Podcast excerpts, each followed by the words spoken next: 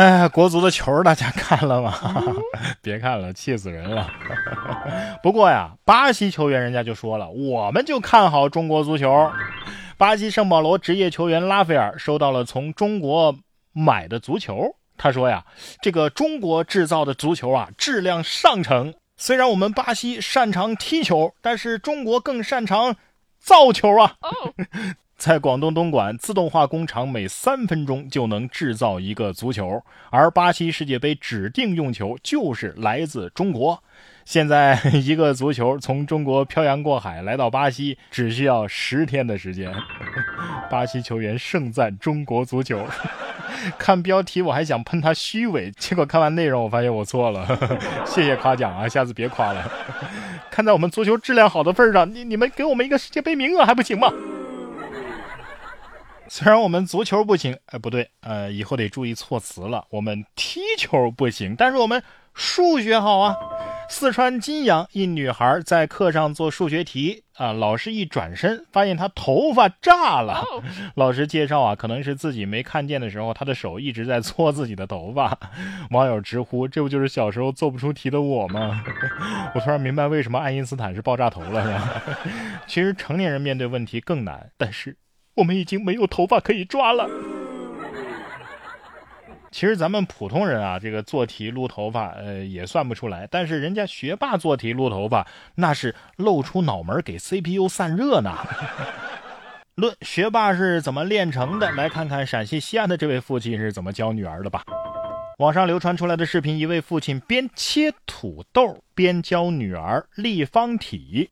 孩子的妈妈表示，孩子五岁多了，正在学习这个正方体，但是呢，空间想象能力不够。爸爸呢就想出了一招，把土豆和苹果切成正方体，用菜刀的切面啊来帮助孩子理解。爸爸因为经常做菜啊，所以用菜刀啊更顺手。不过在这里要温馨提示啊，使用刀具的时候要注意操作安全。其实也不是不可替代，你说用这个美工刀切橡皮泥不行吗？对呀，所以我怀疑啊，是这个明晃晃的菜刀教学效果更好。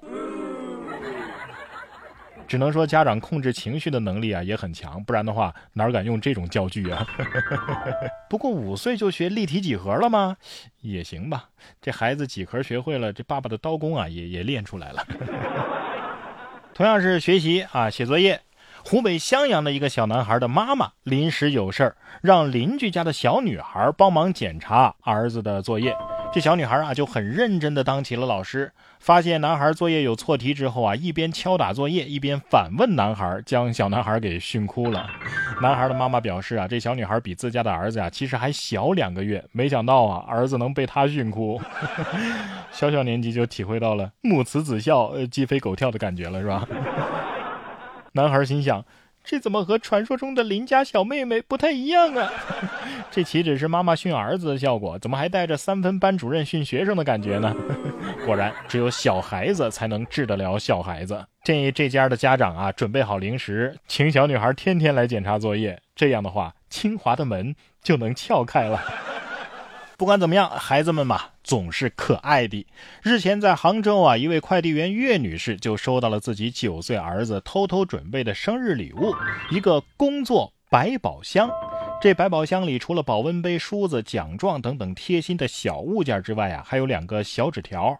一个呢是说希望变成包裹就能整天陪着妈妈了，另一个写着要告诉妈妈爸爸藏私房钱的地方。网友评论说呀，真的是又好哭又好笑，求孩子爸爸的心理阴影面积。哎呀，这孩子是妈妈的小情人啊，是爸爸的漏风破棉袄啊。这私房钱是孩子投靠妈妈纳的投名状吗？不过你这希望变成包裹，倒不一定能整天陪着妈妈。万一妈妈把你送出去了呢？这么可爱，当然舍不得了。但是这毛孩子也挺可爱的呀，怎么可以这样呢？近日在江苏徐州，警方破获了一起斗狗团伙赌博案，涉及四省六市，涉案金额。五十万余元呢！民警乔装进入某运输公司的内部，掌握了该团伙的犯罪证据。以张某某和高某某为首的团伙，通过网络发布斗狗的信息，召集人员进行赌博活动，按照百分之十获利抽成。警方展开抓捕行动，一举抓获了参赌人员三十一人，目前已经对其中的二十六人进行了行政拘留。狗打架还能下注，这帮人比狗还狗啊！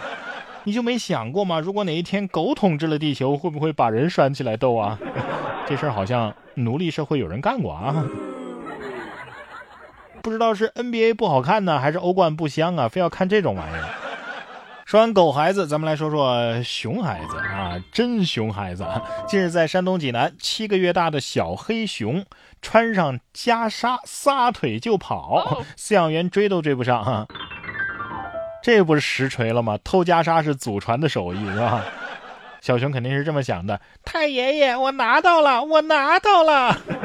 这袈裟呀，披在身上的那一刻，熊族的血脉觉醒了。我第一眼还以为是一个小孩披着披风在跑呢，仔细一看，发现确实是熊孩子。现在外边啊，坏人多，你这样跑出去很容易被 抓的。不是不让你跑，咱们跑要安全的跑，是不是？下面这位，这跑车跑的就太费钱了。杭金衢高速绍兴段有一辆轿车在行驶的途中啊，撞上了拖车。这么一撞啊，导致这拖车上的保时捷掉了下来。轿车司机说了，我当时是犯困了，而这辆保时捷呢，本来就是要送去修轮毂的，这么一掉啊，伤的更重了，损失达一百多万。保时捷心想，我算是倒了霉了，本来是腿断了，已经在救护车上了，半路又给我摔了一个全身骨折。问题是这个要怎么走保险呢？保时捷车主是应该找拖车公司啊，还是肇事司机啊？一下子损失一百多万，你这个困啊，这困的老贵了哈，够你五星级酒店总统套房睡一个月的了吧？然哥说新闻，新闻脱口秀，想要跟我取得交流的朋友，您可以关注微信公众号“然哥脱口秀”，发送微信消息，在喜马拉雅 APP 搜索“然哥脱口秀”，可以点播收听更多精彩节目。